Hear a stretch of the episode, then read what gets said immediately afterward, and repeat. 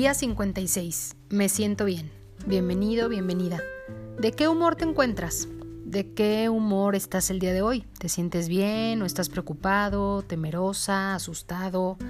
Acerca de cualquier circunstancia, en cualquiera de tus siete esferas. Espero que digas que estás teniendo un excelente día o que te sientes maravilloso, porque aunque no te des cuenta, tu humor durante el día no es el resultado de las condiciones de tu vida, sino la razón de ellas. Tu humor es quien crea tus condiciones de vida. Y entre mejor humor tengas, las condiciones en tu vida tienden a ser mejor. Así es que en lugar de crear algo más para estar preocupado, miedoso o enojada, preferiría que contestaras que estás teniendo un día maravilloso, perfecto y que te sientes wow. Porque ya sea que te guste o no, si quieres atraer abundancia, riqueza y prosperidad en tu vida, necesitas sentirte bien.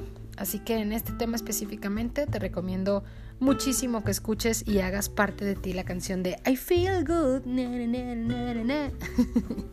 de Me siento bien. Antes de que puedas cambiar algo, necesitas sentir algo. Nuestros sentimientos y emociones son la maquinaria que gira los pensamientos y las ideas planas y unidimensionales en nuestras mentes hasta convertirlos en las imágenes multidimensionales por medio de las cuales se crea nuestra vida. Sé que puede sonar un poco rebuscado, hemos tenido ya muchos días tomando conciencia de la importancia de lo que sentimos y de lo que nuestro cuerpo genera en emociones. Son tan importantes para el proceso creativo como el respirar lo es para el proceso de vida. No solo debemos imaginar que todo lo bueno viene a nosotros, requerimos de experimentar su llegada a través de nuestros sentimientos. Por eso es importante estar efectuando chequeos de los sentimientos de manera constante para monitorear la tendencia dominante de tus sentimientos y tus emociones. Así, cuando comiencen a irse hacia lo negativo, estarás en tiempo para regresarlos. Te cuento algo. En los 50, un profesor muy dinámico llamado Neville Goddard hablaba con frecuencia de la importancia de mantener vigilados nuestros sentimientos y emociones. Fíjate desde cuándo.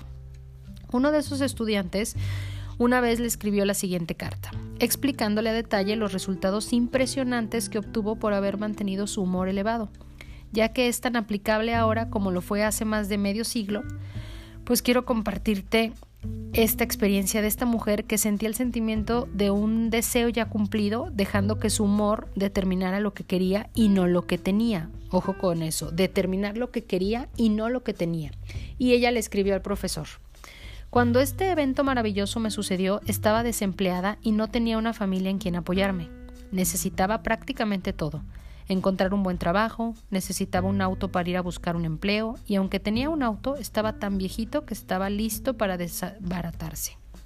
Estaba atrasada en el pago de la renta, no tenía ropa adecuada para ir en busca de empleo y hoy en día no es sencillo para una mujer de 55 años obtener empleo. Mi cuenta bancaria estaba casi en ceros y no tenía amistades a quien pedir ayuda. Mi desesperación me forzó a poner a la prueba a mi imaginación. No tenía nada que perder. Era algo natural para mí, supongo, comenzar a imaginarme teniendo todo lo que necesitaba. Sin embargo, necesitaba tantas cosas y en tan poco tiempo que me agoté cuando finalmente terminé con mi lista. Y entonces estaba tan nerviosa que no podía dormir. Una noche, en una de tus clases, te escuché, Neville, hablar de un artista que capturó el sentimiento o la palabra como tú lo defines de ¿no es maravilloso? En su experiencia personal. Comencé a aplicar esto en mi vida. En vez de pensar e imaginar cada cosa que necesitaba, traté de capturar el sentimiento de que algo maravilloso pasaba conmigo, no mañana, no la semana entrante, ahora mismo. Me repetía todo el tiempo a mí misma una y otra vez y otra vez, ¿no es maravilloso? Algo maravilloso está sucediendo ahora mismo a mí. Algo maravilloso está sucediéndome ahora mismo a mí. Y al quedarme dormida me sentía de la manera que esperaba sentirme bajo esas circunstancias. Repetí esas acciones imaginarias y sentimientos durante dos meses, noche tras noche y un día Luego de esos meses, a principios de octubre, me encontré un amigo casual que no había visto en meses y me comentó que se iba a, vivir a Nueva York. Yo había ya vivido en Nueva York hacía muchos años y hablamos un momento acerca de la ciudad y él se fue. Me olvidé del incidente por completo. Exactamente un mes más tarde,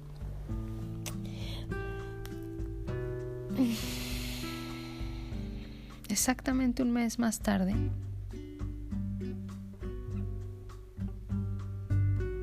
este hombre tocó la puerta de mi departamento y me entregó un cheque certificado a mi nombre por 2.500 dólares.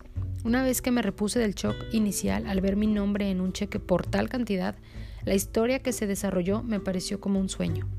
Se trataba de un amigo que yo no había visto ni tenido contacto con él hacía más de 25 años. El amigo de mi pasado, me enteré ahora, se había vuelto extremadamente rico en esos 25 años. Nuestro mutuo amigo, quien me trajo el cheque, lo conoció accidentalmente durante su viaje a Nueva York el mes anterior. Durante la conversación hablaron de mí y por razones que nunca supe, ya que hasta, el día, hasta este día no he sabido nada de él, este amigo decidió compartir una porción de su riqueza conmigo. Durante los siguientes dos años, desde la oficina de sus abogados, yo recibía cheques mensuales tan generosos en cantidad que no solo cubrían todas mis necesidades, sino que tenía sobrantes para las cosas lindas de la vida. Ropa, un carro, un departamento espacioso y sobre todo sin tener que ganarme el pan. El pasado mes recibí una carta y algunos papeles legales para que yo firmara los cuales permiten que continúe recibiendo este ingreso mensual por el resto de mi vida. Firmado Teca. Esa fue la carta que la alumna le mandó al profesor Neville y es realmente asombroso el bienestar explosivo en una chispa de sentimiento. Esta es una historia real. Hace, bueno, en los años 50, te puedes imaginar, eh, fue cuando este maestro tenía esta clase, cuando pasó esta situación, agregada a los vapores de la imaginación. Imagina todo lo que esta chispa de sentimiento puede crear. Así es que no dejes de cualquier sentimiento sea el que maneje tu día. Siéntete bien, decide cómo sentirte. Y con esta extraordinaria historia, pues quedémonos en la reflexión, ayudémonos el día de hoy con eh, nuestras cinco cosas, nuestras cinco acciones del día.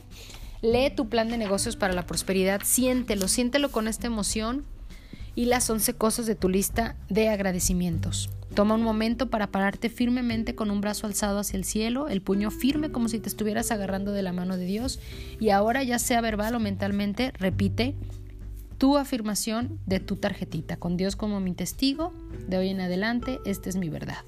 3. Coloca tu cuota de dinero del día de hoy en tu contenedor y lee la afirmación que está en el contenedor tres veces. Espera recibir algo de regreso. 4. Bendice a todos, bendice a todo lo que está a tu alrededor Imagina cómo aquellos a quienes bendices prosperan y se rodean del bien. Entonces bendícete a ti mismo e imagina lo mismo. Puedes continuar bendiciendo a las personas a quien compartes esta información, esta experiencia. Lee y recibe todas las bendiciones que hay a tu alrededor y recuerda lo más importante. Tus bendiciones están haciendo la diferencia. El pensamiento del día de hoy es de Winston Churchill y dice, esta es una época en la que el humor decide las fortunas de la gente en lugar de que las fortunas decidan el humor. Wow, me parece tan vigente. Esta es una época en la que el humor decide las fortunas de la gente en lugar de que las fortunas decidan el humor. Ayudémonos este día 56 con la frase me siento bien, amo estar vivo y estoy muy feliz así. Repítela la más veces posible durante el día y siéntete bien. Me siento bien, amo estar vivo y estoy muy feliz así. Felicidades, logramos el día 56. Mi nombre es Vero Rodríguez, te mando un abrazo de mi corazón al tuyo. Hasta pronto.